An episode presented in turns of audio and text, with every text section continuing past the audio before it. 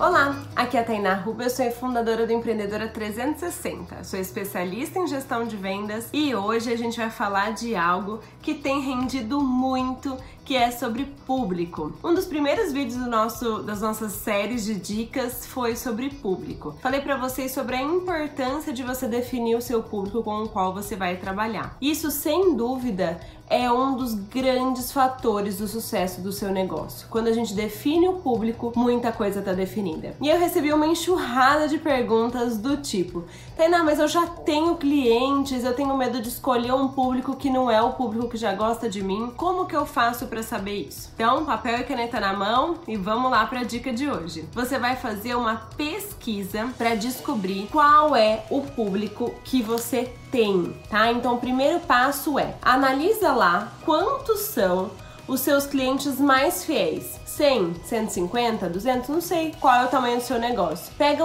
a quantidade de clientes fiéis que você tem e calcula 20% desses clientes. Com esses 20% de clientes, é, quais são aqueles clientes que mais compram? Faz uma lista, se você tiver esse histórico, quais são os clientes que mais compraram no último ano, tá? Se você não tem esse histórico, tudo bem, vai lá no vídeo número 1 um para poder assistir sobre definição de público. Mas se você tem, você vai lá e rastreia quais são os seus clientes que mais compram. Para esses clientes, você vai entrar em contato individualmente, dizendo para eles que você está fazendo uma pesquisa e que ele é muito, muito especial para você. E por conta disso, ele vai ganhar algo especial no seu estabelecimento. Pode ser um produto, pode ser uma porcentagem de desconto. Eu gosto mais de dar coisas, mas dependendo do seu negócio, pode ser que você não consiga dar algo físico. Porém, você pode dar uma porcentagem, alguma amostra do seu serviço. Então você entra em contato com esse cliente, presenteia ele para que ele possa responder essa pesquisa. Fala, olha, você é muito importante.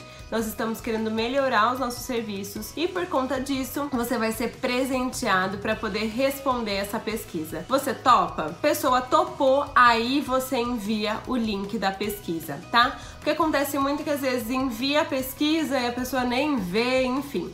Você pode criar essa pesquisa no Google Forms ou no SurveyMonkey, enfim, tem vários aplicativos que você pode criar isso para poder mapear e tabular. E você vai rastrear quais são as perguntas, aquelas mesmas para definição da persona, lembra?